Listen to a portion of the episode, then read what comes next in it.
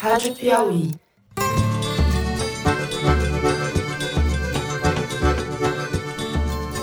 Olá, sejam muito bem-vindos ao Foro de Teresina especial de aniversário. Eu, Fernando de Barros e Silva, estou na minha casa em São Paulo e converso à distância com os meus amigos Malu Gaspar, no Rio de Janeiro. Fala, Malu.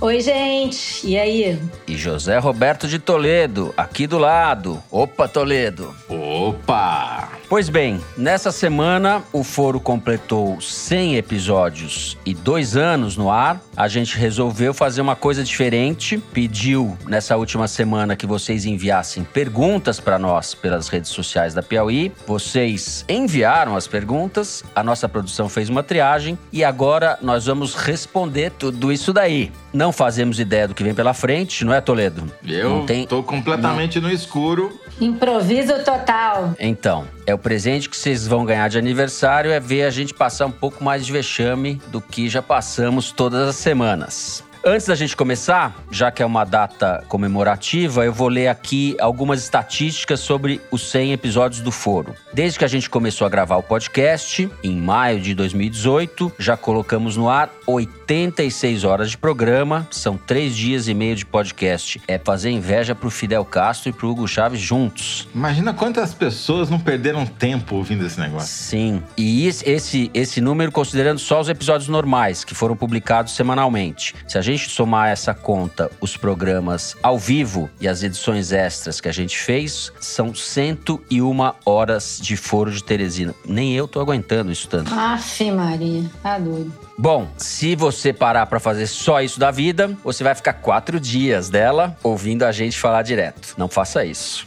O cara vai morrer, Bom, né? Ele fez isso ele morre. Mas o mais importante é que a gente quer agradecer muito a vocês, ouvintes, que têm acompanhado o programa. Ele só existe por causa de vocês. Vamos logo ao que interessa. São as perguntas que vocês enviaram. Para a gente tentar botar alguma ordem no caos, a gente organizou o programa especial da seguinte maneira: o nosso diretor Luiz Maza vai ler pra gente as perguntas que chegaram pelas redes sociais. E aí eu, o Toledo e a Malu vamos nos revezar para tentar responder. Vai ser no improviso total, como eu gosto de dizer sempre. Só manda aí, Luigi, a primeira pergunta. Ai, meu Deus do céu.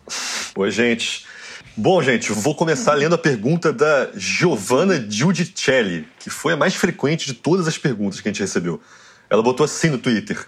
Alô Foro de Teresina realiza o sonho dessa humilde pesquisadora de entender o rolê dos Java porcos. O que são, do que ou de quem se alimentam. E teve também a Karen Pereira, que mandou um e-mail mais sucinto, falando assim: Uma dúvida imensa que eu tenho: o que vem a ser o Teresino?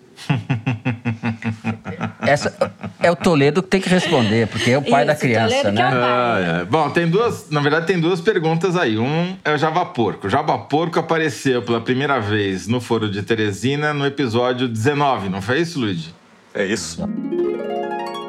Tem uma praga no interior de São Paulo chamada Java Porco, que é uma mistura de javali com porco. É um bicho que pesa 200, 300 quilos, que vive em bandos por que, que apareceu o Java Porco? Tinha eleição para governador em São Paulo e o governador em exercício era candidato à reeleição, era o Márcio França. E o Márcio França, no meio da campanha, estava indo bem, ele estava perigando ganhar do João Dória, que era o grande adversário dele. Só que daí ele assinou um decreto proibindo a caça ao Java Porco no estado de São Paulo. E o efeito no interior do estado foi devastador contra ele, porque o java porco virou uma praga.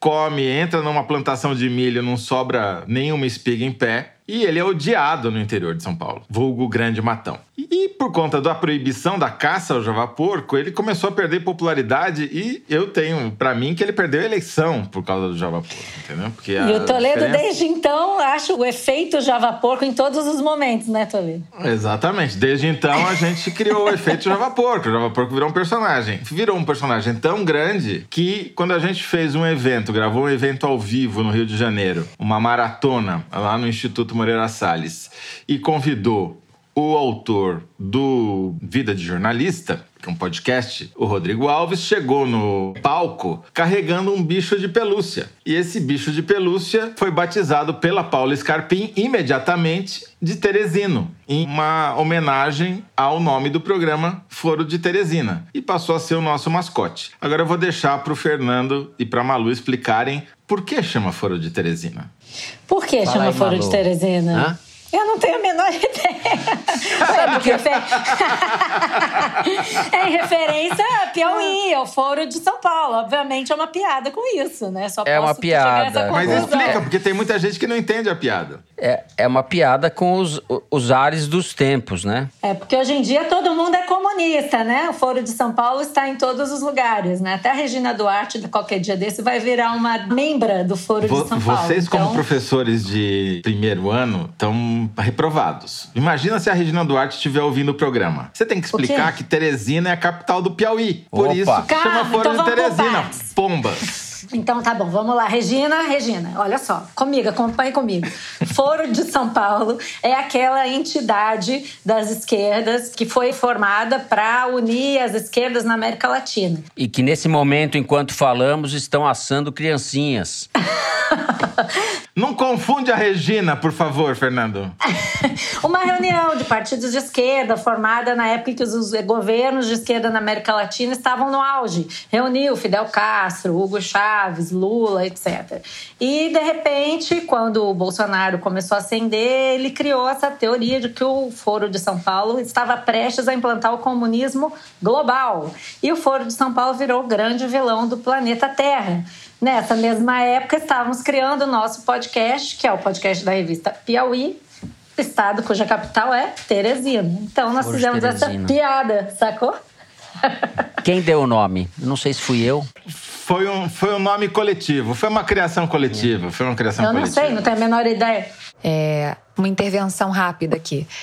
A palavra final do nome veio do Toledo. A primeira ideia foi da Paulinha, que era República de Teresina, e então Toledo incrementou com Foro de Teresina por conta do Foro de São Paulo. Como Você eu é disse, foi uma criação coletiva, tá? Ah, então foi você. Comunista, ah, foi o você Toledo, o culpado. é, é. O cara não só é o pai do Teresino, como inventou o nome. Gente, quem, quem respondeu a pergunta foi a Mari Faria, produtora do programa, que está aqui também. Exatamente. É que é a fundadora. A Mari é fundadora do Foro, junto com o Luiz de Maza. E quem mais que era fundador? Lá atrás, quem colocou o Foro de Teresina de pé foi Luiz de Maza, Luísa Miguel e Kellen Moraes, todo mundo sob a batuta da Paulinha Scarpim. É, eu entrei depois e aí a equipe foi mudando, aumentando e agora somos esse time aí. E todos os editores que passaram pelo programa, né? Que é o que- quem sofre mais com a gente, obviamente. Inclusive, a gente fez uma enquete essa semana para saber o que, que os ouvintes queriam saber de vocês. 47% votaram que queriam saber se o Bullshit walks ou talks, e 53% votaram para saber por que Teresina. Mas eu vou aproveitar e emendar aqui numa pergunta que chegou do Fabiano. Ele diz: por que Piauí? Por que não Goiás ou Paraná, por exemplo? Fernando Barros. Fernando Barros. Na, puxa vida, eu não me preparei para essa questão daí. eu não me preparei para essa questão daí. O nome, diz o João Moreira Salles, fundador da revista, que o nome tem a ver com uma idiosincrasia dele, porque as palavras com muitas vogais são palavras afetuosas, palavras que não raspam, que não tem aresta, e que Piauí era uma palavra que soava bem a ele. Eu acho que essa explicação é verdadeira, mas não explica tudo, é metade da verdade. Porque ele queria fazer, na origem, a Piauí foi pensada como uma revista cuja referência, vamos dizer assim, ela é diferente, mas cuja referência é a revista New Yorker, de reportagens muito longas, de fôlego, se tudo der certo, bem escritas e bem apuradas tal. E as condições brasileiras não eram, não são, e agora menos ainda, ideais para isso. Então, Piauí contém, evidentemente, uma ironia afetuosa, porque nós estamos na periferia do mundo, Piauí está numa espécie de periferia do Brasil, e a revista está na periferia de tudo. Então era uma ideia um pouco de uma revista improvável no momento em que a internet deslanchava, fazer uma revista que apostava em textos longos, ou seja, na contracorrente do que estava acontecendo no mundo. Então Piauí contém essa, tem essa dimensão irônica e afetiva. Eu escrevi sobre isso na, na introdução de um livro que a gente fez, uma coletânea de reportagens da Piauí, que chama Tempos Instáveis, que saiu pela Companhia das Letras. Mal sabia você. Mal sabia, é. Agora ficou, vocês me perdoem, porque os tempos instáveis a que a gente estava se referindo são anteriores a esses tempos muito calmos que a gente tem vivido nos últimos anos. Então, é isso. Não sei se eu respondi, mas Piauí é um bom nome. Olha, inclusive, Fernando, teve uma pergunta aqui do René de Campos, que falou assim no Facebook. Sou de Piriri. Não.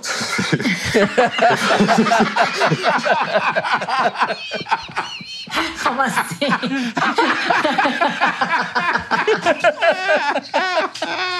Errei o nome, calma. Meu Deus. Ele falou: sou de Piripiri, Piauí. Acompanho o foro há um ano. E sempre me pergunto: quando vai rolar um foro em Teresina? Um abraço. Quando convidarem a gente, né? E por que quando não? acabar a quarentena, né? É, agora não dá, nem que a gente queira, a gente não chega lá. Não, mas Ah, isso depois- a gente tá brincando. Seria muito bacana fazer um foro em Teresina. Seria, de certa maneira, histórico, assim, pra gente seria muito legal. Vamos É só pensar acabar a lei nisso. seca lá que a No- gente vai. É, vamos pensar nisso quando, quando, enfim, o mundo voltar a uma espécie de normalidade. Agora, já que a gente está falando das enquetes do Twitter, a primeira enquete que a gente fez, que a gente perguntou se as pessoas queriam saber por que tanto Java Porco, essa pergunta a gente já respondeu, ou se preferiam saber se a Grande Matão existe, 51%, quer dizer, foi tão apertado quanto a eleição da Dilma e do Aécio. 51% votaram para saber se a Grande Matão existe. Foram 1.300 Claro que votos nessa claro história. Claro que sim, claro que sim, imagina. Existe Óbvio que existe, que- que ignorância geográfica. Cruzeiro, mas conhece esse negócio do fake news, né? Começa, começa assim. Grande Matão é um estado de espírito, não tem fronteiras físicas. O João Paulo Ramalho me mandou até um mapa ali, tentando descrever as fronteiras. Faz fronteira ao norte com a Grande Piauí, e, enfim. É. Vocês têm Mas que pensar no a Grande seguinte, é- Matão, ela não tem, ela é ilimitada, entendeu? Ela- Vocês têm é que nem a grande matão, a grande matão do Toledo é que nem o sertão do Guimarães Rosa. Ele está em toda parte. Mas é muito cabeção, né? Esse é um cabeção. Puta que pariu. Os grandes matonenses aplaudem Fernando Barros. Sensacional. A melhor definição é impossível. Qual é o estado de espírito da Grande Matão? É um estado de muito bom humor.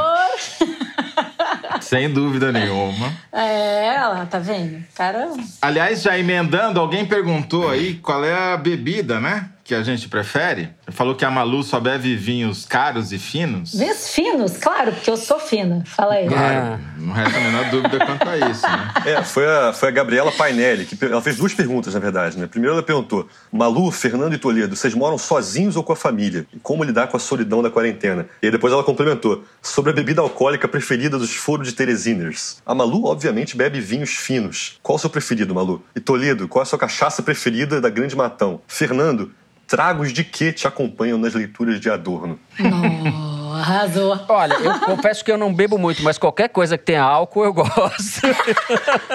não tem. Menos o álcool gel, né? O álcool É, gel. Menos o álcool gel não tô agora, bebendo, né? não tô bebendo álcool gel ainda. E, no- e já tô muito velho para beber cerveja. Então, tirando isso, a gente bebe um pouquinho. Gabriela, você acertou. Eu bebo uma pinga da Grande Matão, mais precisamente de Araraquara, que é tão boa, mas tão boa que eu não vou dar o nome, que é pra não Ué, aumentar como o preço. assim? Entendeu? É claro, não quero que aumente o preço é, da pinga, entendeu? mas é muito, gente. Isso é, a É. grande matão. Mas é pinga tão boa. Pinga boa é que não tem rótulo. Essa daí não tem rótulo. Você pega direto lá no, no alambique. Mas o, o Toledo é um bebedor bissexto, na verdade. Ele bebe muito pouco. Essa que é a verdade. tá a bom. sobriedade em pessoa. É, Tá e só quando vocês não estão olhando. Não, eu bebo vinhos finíssimos, porque eu sou uma mocinha elegante. Mas eu também bebo pinga. Aliás, eu tenho o meu avô.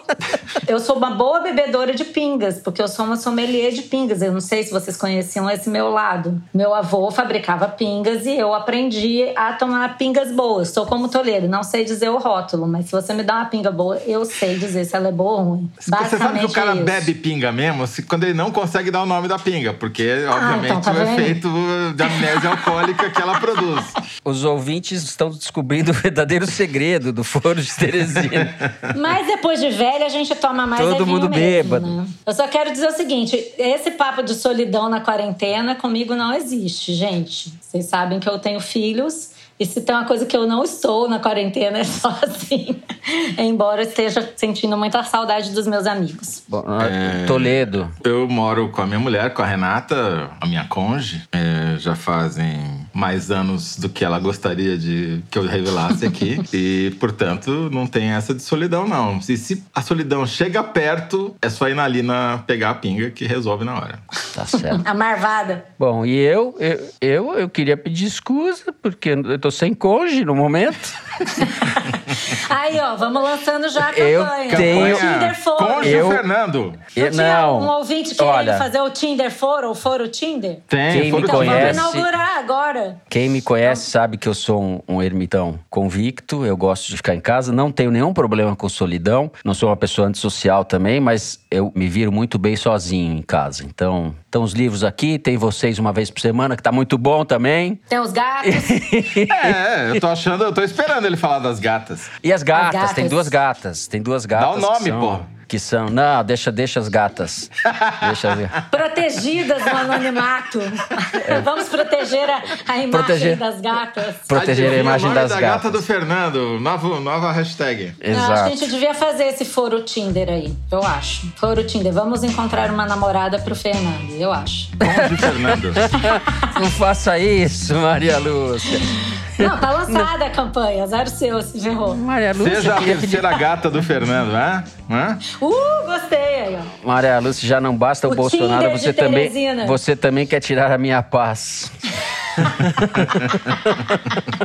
Mas aí, pessoal, várias pessoas, como a Netu e a Rob Massa, perguntaram como é que vocês três se conheceram. Se vocês quiserem contar aí. Mas a gente não se conheceu ao mesmo tempo, né? Malu é Mas- bem mais nova, gente. É, Nós quero dizer três isso. somos. Começamos a trabalhar na Folha de São Paulo nos anos 80. Toledo No foi fim logo pra dos anos Brasília. 80. No fim dos anos 80. No fim dos anos. E a Malu, nos anos 90, começou na, Pia- na. Piauí, na Folha. Então a gente Na se Folha. conheceu, nós três somos crias da Folha, de certa maneira. Eu, antes de ir para Piauí, eu fiquei 24 anos na Folha. O Toledo e a Malu não, trabalharam em outros lugares. Então nós nos conhecemos, eu e o Toledo, desde o final dos anos 80. Trabalhamos junto em alguns momentos. Eu dava plantão no painel político do qual o Toledo era editor. Ele sofria comigo lá, coitado. E... Não, contrário. E continua sofrendo até hoje. É um masoquista. E a Malu era repórter de cotidiano quando entrou na Folha. Acho que você trabalhou em cotidiano. Depois. Sim. Depois o que, Malu? Conte você. Depois do cotidiano, eu fui correspondente júnior da Folha em Nova York. Depois eu fui para Brasília. E depois de Brasília, eu saí da Folha e fui para Veja. Mas até então a gente conviveu, né? Nós três convivemos, né? E pra revista Sim. Exame São também. Paulo. Você trabalhou também. Depois vim para o Rio trabalhar na revista Exame em 2005. Depois fui para Veja. E em 2015 vim para Piauí. E aqui estou até hoje. Daí eu tive a boa ideia, enquanto estava dirigindo a Piauí, de contratar Maria Lúcia Gaspar. Melhor ideia que você teve até hoje. Melhor ideia que eu tive. Sim, é junto com a contratação do Toledo também, vai. Ah, ficar... a segunda melhor ideia. Não, não, não, assim, é Maria Lúcia Gaspar, daí cinco andares, daí a contratação do Toledo. Ah, não, mas Vamos é que a minha dar opinião peso é- relativo que eles merecem. Então Não. tem assim, a Ou seja, gente... o Fernando é o culpado por a gente estar aqui agora. Pode A gente é tem é, passou um bom tempo distantes, mas a gente se conhecia desse do- dos anos 90, dos anos 80, 90. Tava meio distanciado, tal, mas quando juntou, deu liga. Acho que o programa depende um pouco disso. A gente tem muitas diferenças, mas tem muita mais do que afinidade, cumplicidade, né, também. Tem uma coisa que as divergências aparecem Cumplicidade no álcool, eu diria. cumplicidade no álcool. É isso. Não, a gente sabe que a gente pode xingar um outro, mas é tudo de coração, né? É isso. Pode Na xingar que não é dá isso. processo, né? Não, é com a melhor das intenções. A gente É, sabe que estamos todos de coração aberto e, e bons propósitos. Pessoal, olha essa pergunta que chegou aqui do Eduardo Prado Cardoso, que ele me mandou pra vocês no Twitter. Vocês não têm a impressão de que entre o foro 1 e o foro 100 nós continuamos em ritmo de eleição presidencial? Quantos turnos terá a democracia brasileira? Essa é uma pergunta um pouco mais séria. Mas a gente tem a impressão, a gente está sempre na eleição, né? Nunca mais a gente parou com esse ritmo frenético, né? Faz parte é. dos novos tempos. Vamos dar a real? A gente tem que agradecer o Bolsonaro. Porque. Sem dúvida. Não, não exagera, Zé. Não Imagina exagera. o seguinte: vai que o Haddad tinha ganho a eleição. Esse ia ser chato, entendeu? Esse programa aqui ia ter acabado já. Não ia ter hum. chegado no 100, ia ser monótono. Se o Haddad tivesse Isso vencido, aí é contra, é, ele, teria, ele não teria governado, provavelmente, do jeito que as coisas se embicaram pro país. Enfim, é coisa que a gente nunca vai saber. Mas eu acho que com o Bolsonaro, o ouvinte tem razão, acabou a paz no Brasil, né? Eu já vinha de anos tumultuados, mas é o Bolsonaro é o conflito permanente, ele é o caos permanente. Ele vive disso, a gente já falou disso várias vezes. Então, nesse sentido, ele dá muita, muito material para os jornalistas o tempo inteiro. Mas eu não vou agradecer o Bolsonaro, não, Zé. É, ele nos alimenta. Ele Ingrato. nos alimenta. ele promove o foro. Nosso maior garoto propaganda. Ó, pergunta do, pergunta do Thiago no Twitter. Ele perguntou qual foi para vocês, se vocês se lembram de cabeça, o episódio mais memorável do foro. Ah, eu sempre falo que é o da facada. O programa já estava pronto, quase indo ao ar, quando na tarde de hoje, quinta-feira, o candidato Jair Bolsonaro sofreu um atentado durante o ato de campanha em Juiz de Fora, Minas Gerais. Lembram? Vocês lembram daquele dia fatídico? Sim. Sim. que a gente precisou regravar o programa à noite. Sim. Eu quase morri, comecei a trabalhar de manhã, só parei de madrugada. É. Eu fiz duas matérias pro site, ainda corremos para gravar o foro, comendo uma pizza horrorosa. Lembra? É, pizza é, horrorosa eu lembro. Aquele dia foi, foi marcante mesmo. Gosto dos programas que a gente fez ao vivo nas eleições. Eu acho que aquilo, Sim. de alguma maneira, projetou o programa e foi bacana. O programa, evidentemente, ao vivo, cheio de problemas, mas mas com a gente conseguiu fazer uma cobertura da eleição e comentários de trazer gente para conversar com uma amplitude maior do que as televisões e, e, os jornais conseguem fazer. Eu acho que a gente conseguiu fazer uma coisa diferente naqueles dias, né? Isso então eu gosto daqueles episódios e acho que, puta, bem modéstia à parte, a gente não sabia fazer esse negócio no começo, né? Então, não é essa a pergunta exatamente, mas eu acho que a gente foi aprendendo a fazer, porque os três são jornalistas que vêm do impresso, são jornalistas de texto, né? A gente nunca. O Toledo não, porque o Toledo é multimídia faz tempo, falava na televisão. O, o programa, para mim, inesquecível foi o primeiro turno da eleição presidencial, quando a gente ficou sete horas sem tirar a bunda da cadeira. Então eu nunca mais esqueci porque deixou sequelas. Mas. é... É, não, mas mim foi, foi, muito legal, vai. Foi, foi muito, legal, legal, foi muito divertido aquele foi. programa. Né? Foi. É, e Não, sete e... horas é uma coisa. Eu me sentia o Silvio Santos ali, sete horas ao vivo. uma coisa Faustão. Foi uma adrenalina, é, foi uma adrenalina, aquela coisa do Fidel vivo, Castro, né? sete horas sem parar. Não, mas era um dia tenso, o Brasil inteiro procurando formas de entender o que estava acontecendo. As televisões só repetiam sempre a mesma informação. A gente trouxe gente para entrevistar legal. Isso foi no primeiro turno. No segundo turno já estava mais ou menos metabolizado que o Bolsonaro ia ganhar, mas mas daí veio o Kinder Ovo do segundo turno, que era o Witzel. Né? Ninguém entendia. Aquele Kinder Ovo apareceu do nada. Ganhou esse Witzel. Ninguém sabia quem era o Witzel. E é. veio de brinde. Foi um brinde de 2018. Bolsonaro, Zema, Dória, Witzel. Ó, gente, uma pergunta aqui para Malu, que o Danilo Tavares mandou. Malu, como é que se mantém a sanidade ficando nos grupos de WhatsApp bolsonaristas? Teve gente que perguntou também se você foi identificada já alguma vez, se tem algum problema para você. Bom, eu não sei se eu mantenho a sanidade, né? Isso daí teria que avaliar. Essa aí é vocês que têm que me dizer. Eu fico quieta nos grupos, eu só ouço. São 250 participantes. Às vezes dá vontade de fazer uma zoeira, de falar alguma coisa, mas eu me seguro e acompanho, assim, eu acompanho quietinha lá. Teve uma época que eu tirei até a minha foto para ficar mais incógnita. Às vezes eu coloco a foto, porque às vezes você quer falar com uma fonte, o cara não responde para alguém que tem uma foto de mato, né? então você precisa se identificar, a pessoa precisa ver a foto. E às vezes eu boto a foto de volta, eu tiro o nome, conforme o nível de tensão no grupo, eu tiro ou ponho a minha foto, eu tiro ou ponho o meu, o meu nome. São cinco grupos de WhatsApp. É tão tá viciante o negócio que eu cheguei a ter oito grupos de WhatsApp, mas eu me contive. Ó, tem uma pergunta subsequente a essa, que é muito legal, que a gente recebeu da ouvinte que assina como Ihu, não tem nome, no Instagram. Ela disse assim: eu amo foro. Tô em época de vestibular e meio que decidindo o curso. Assinar a Piauí e ouvir o podcast me dá muita vontade de fazer jornalismo. Não! Mas fico meio, mas fico meio insegura por conta desse surto contra a imprensa no Brasil. Vocês têm Ô. alguma dica, uma luz, um panorama do futuro do jornalismo no Brasil? Eu tenho. Folha de São Paulo, menos 25% de salário. Estado de São Paulo, menos 25% de salário. Band, menos 25% de salário. Rede TV, menos 33% de salário. Minha filha, vai fazer alguma coisa que tenha. Não vai ser motorista de Uber, que acabou também. Esquece. é, procura uma profissão. Entregador, parece que tá em alta. Essa daí tem, tem várias.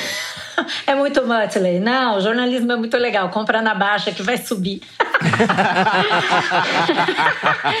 não, é que vocês não sabem que eu sou a Malu Benchimol. Eu falo assim, olha, gente, é o seguinte, a situação do jornalismo, ela tá boa. Eu acho, sempre fico na. Tenho certo pudor de falar, faça isso, não faça isso, dá dica, não dá dica. Mas o jornalismo realmente está num período crítico, não por causa do Bolsonaro. A gente está num momento de mudança tecnológica que está inviabilizando muitos veículos. Então é uma profissão que encolheu, na verdade, né? Uma profissão que encolheu que está procurando caminhos. Agora, ela mais do que nunca é relevante, porque as pessoas estão vendo que tem relevância. Então a gente está numa espécie de dilema histórico aí do, do que fazer, como viabilizar jornalismo que tenha qualidade. Eu até me perdi agora e a produção vai cortar essa parte. Não, mas, Mas- posso falar a sério, ataques à imprensa sempre ocorreram. É claro que agora a gente está vivendo um momento de exacerbação de tudo e os ataques são graves. Não quero diminuir não a gravidade do negócio, mas é assim, essa é a natureza da profissão. E eu quero dizer que eu acho que nunca houve momentos, quer dizer, houve sim momentos bastante emocionantes, mas nós estamos vivendo um momento histórico. Quem gosta de jornalismo tem que estar enfiado no meio da história. E é isso aí, vamos embora. Vem, tamo junto, vem aí. Você é mais uma proletária do do jornalismo. Mas, Ihu, é o seguinte: essa profissão aqui vicia que nem pinga. Então, se você tiver tendência para alcoolismo, eu recomendo. Sim. Gente, dando voz aqui a outra enquete que a gente fez no Twitter, a gente perguntou se as pessoas queriam saber ou quem é Frankfurt ou onde fica Adorno. E 69% das pessoas, de 900 votos, votaram para saber onde fica Adorno. E eu vou perguntar pro Fernando. Ali, ó, atrás do Fernando, ali, ó, do lado esquerdo, ele tem um, mora um adorno. aquele livrinho. Teve um ouvinte que assina como Cidadões de Bem. Ele perguntou, afinal, onde Fernando de Barros aprendeu tanto sobre Teodoro Adorno? Foi na escola? Na faculdade? Ou será ele um adorniano nato? É, olha só, primeiro não aprendi tanto. Eu sou. Quer falar, sabe nada? Fica aí, a gente também não sabe. sabe nada, exato. Esses coisas. livros do Adorno, esses livros do Adorno tá tudo vazio. Eu estudei filosofia na USP, comecei a ler, gostei do Adorno lá, aprendi lá, comecei a ler lá. Só depois, muito mais tarde, eu fui saber que o Adorno era o compositor das músicas dos Beatles, como nos ensinou o, filósofo Olavo de Carvalho. Essa aula você E- perdeu, a aula do Olavo você não Mas assistiu, né? enfim, é isso. Onde fica Adorno? Adorno era um dos membros da escola de Frankfurt, que foi um movimento. fica no coração do Fernando e na estante ali, é, como a Malu disse, é, é aquele vermelho ali, não é, Fernando? Não, gente, vocês, a biblioteca aqui não tá. Deixa eu ver. Não, não é parque de diversões. Vocês falam como é ficar sozinho na quarentena. O Fernando não tá sozinho, ele está com o Adorno, entendeu? tô com Adorno, tô com Adorno. E toda a escola de Frankfurt. Mas esses pensadores aí, cuja obra está muito conectada ao fascismo e ao stalinismo, mas principalmente no caso do Adorno, é uma reflexão que se faz a partir do trauma do nazismo, e depois ele foi exilado, como muitos outros intelectuais judeus alemães, morou alguns anos nos Estados Unidos. A obra dele está muito vinculada a isso, né? Uma resposta de como isso foi possível, que- o que, que é isso, o que, que a gente está vivendo. Com todas as diferenças, porque a gente não está vivendo uma coisa dessa ordem, mas tem características hoje em dia no mundo, não digo só no Brasil, que a obra desses caras serve muito para iluminar, serve muito para pensar. É isso, para dar um toque minimamente sério aqui. Cabeção, agora tem que vir É. a vinheta. Muito bem, depois de todas as perguntas, a direção me informa que é hora da gente encerrar essa edição extra do foro. Mas Faltou não. imitação, hein? Ele não imitou ninguém. Mas não Imitou, o imitou o cônjuge. Olha, Malu, eu podia também agora terminar dessa maneira, companheira Malu. Você, que me provoca muito às vezes, você não entende muito. Fala, Lula! Termina aí, é um pouco- Lula. Um pouco injusta comigo, Eu companheira. acho que o Maluf não vai gostar não vem, de vou você ficar imitando. Lula. Ah, não é verdade, não é verdade, caro Lula. Eu adoro um debate de 1989, primeira eleição presidencial depois da ditadura. Maluf contra o Brizola, uma mesa enorme, era tudo meio. Não tinha muito controle dos marqueteiros, então era tudo espontâneo. E o Brizola falava pro Maluf, não sei se vocês lembram disso, tá no YouTube. Filhote da ditadura, por causa de você, pessoas como você, eu fiquei 15 anos exilado. E o Maluf, ó, ah, pois bem, 15 anos no estrangeiro e não aprendeu nada. É, É isso. isso aí. Essas minhas péssimas imitações, eu era vaiado, me jogavam tomate na redação quando eu fazia as imitações. Então, eu me vingo aqui com os ouvintes, né? As piores imitações do rádio brasileiro. Muito bem. Depois disso tudo, vamos pro placar consolidado do Kinder Ovo, que é a hora de consagração de Maria Lúcia Gaspar. A gente fez uma enquete no Twitter para as pessoas dizerem o que elas acham, quem elas acham que vai ganhar essa disputa, e o resultado foi o seguinte: 75% votaram na Malu, 13% no Teresino, 6% votaram em mim, 6% em ninguém. E Toledo, você não entrou na, conta. Mas agora é a recuperação. Toledo acertou o último. O Toledo e o pra- Teresino são a mesma ano. pessoa, na verdade. Eu sou o procurador do Teresina. Tá certo. Rufem os tambores. Vamos lá, Luigi. Quem lidera o ranking do Kinder Ovo é a Malu, com 38 É. acertos. Uhul! Uhul! É, Em seguida, vem, campeão. em seguida vem ninguém. É, Como assim? 34 Kinder Ovos. Ovos, ovos, sei lá como fala isso. ninguém acertou. Depois vem o Toledo. Toledo, que não foi citado, com oi- 10 pontos. E eu com 8. Ah, é. Só eu vou pedir revisão desse negócio daí. Vê que o eu, povo eu tô errou. entrando com recurso nesse Acertou, minuto porque o Fernando Paulino, que é um professor de jornalismo da Universidade de Brasília, ou seja, um cara sério, né, re- representa a academia, me mandou uma mensagem dizendo o seguinte: como eu ganhei o Foro de Teresina 100, vale 100 pontos. Logo, o campeão do ranking sou eu, óbvio. É só fazer Então vamos somar. Né? Não tem Vamos dúvida quanto somar a os isso, 88, entendeu? Então. Vamos 100. somar. Eu já tinha 10, Vamos 110, ganhei. Vamos só somar teve, os só, 88 só eu teve ganhei. 100 Kinder Ovo, mas eu ganhei com 110 pontos. Depois Ai, dessa argumentação irrefutável do Toledo, eu vou batizar Minha essa. nossa. É a rachadinha do Toledo. Toledo. Ó, Toledo, vamos fazer os votos em É a papel, rachadinha então, que a urna eletrônica tá dando fraude. Eu, coitadinho, acertei oito. Foram três empates. Dois foram acertados pela Thaís Bilenque, nossa querida amiga também que participou de alguns programas. Um pelo Bernardo Esteves e quatro por outras pessoas. Como assim, A maior outras? delas da Ah, plateia os- nos nossos programas ao vivo. A produção me passa aqui uma nota metodológica sobre o momento Kinder Ovo, que é o seguinte: nos primeiros episódios do Foro não existe ainda o fator competitividade. Então alguns programas não entraram na conta. Por outro lado, a gente incluiu na conta as gravações do Foro ao vivo. E com isso, coincidentemente, houve exatamente 100 Kinder Ovos nesse placar. Ou seja, uma nota metodológica que mostra que foi uma quizumba esse negócio que ninguém entende. É, essa apuração aí. Eu Está ganhei, pior que a eleição do Tá Bolsonaro, né? Sobre cloroquina. Tá parecendo a urna eletrônica do Estudo Bolsonaro. sobre cloroquina é sério. A cloroquina é que... Enfim. Não, esses aí que mostraram que ele tinha, Ah, que a cloroquina. a favor da aqueles cloroquina. primeiros que curavam. Tá aqueles primeiros lá. Não, então, só queria agradecer aqui aos ouvintes que mandaram mensagens. Em especial um perfil no Twitter que eu descobri ontem que existe, chamado Toledo Pistola. Não entendi o motivo do nome.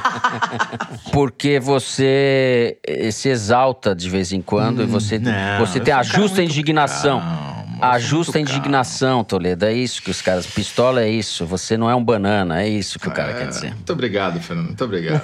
e também queria mandar um abraço pro casal Chico e Adriana, que são ouvintes contumazes do Foro de Teresina. E o Foro tem um papel importante para a segurança deles. Eu nunca imaginei que isso pudesse acontecer, né? Veja bem, o Foro é uma espécie de tacômetro pro Chico. Porque eles fazem um trajeto entre a casa deles aqui e um sítio em Atibaia que tem exatamente a duração do tempo do Foro de Teresina, 58 minutos. Se o Chico corre demais, não dá tempo de ouvir o programa todo, entendeu? Daí a Adriana briga com ele fala: "Ó, vai mais devagar pra gente ver. E com isso eles vão numa, numa velocidade dentro dos limites aceitáveis de segurança. Você vê que bonito?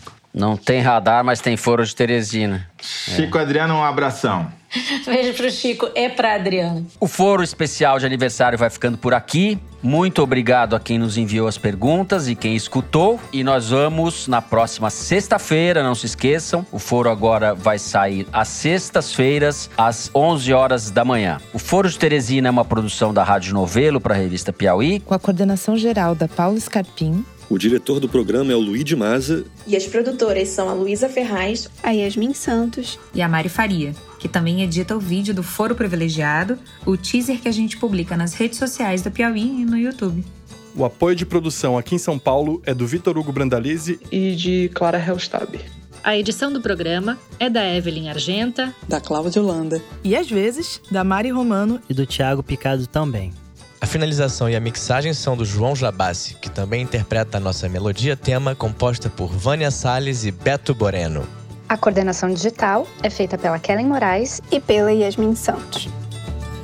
O Foro de Teresina, por enquanto e por algum tempo, longo tempo, vai sendo gravado nas nossas casas, mas sempre com o apoio do Estúdio Rastro, do querido Dani Di e da som de cena do Gustavo Zisman. Eu, Fernando de Barros e Silva, me despeço dos meus amigos de 100 programas. Malu Gaspar, tchau Malu. Tchau, gente, até o 101. E José Roberto de Toledo. Tchau, Toledo. Tchau, Fernando. E vou roubar a piada da Malu. Vai, Nelson. Vamos, Nelson. Vamos, Nelson. Até a semana que vem.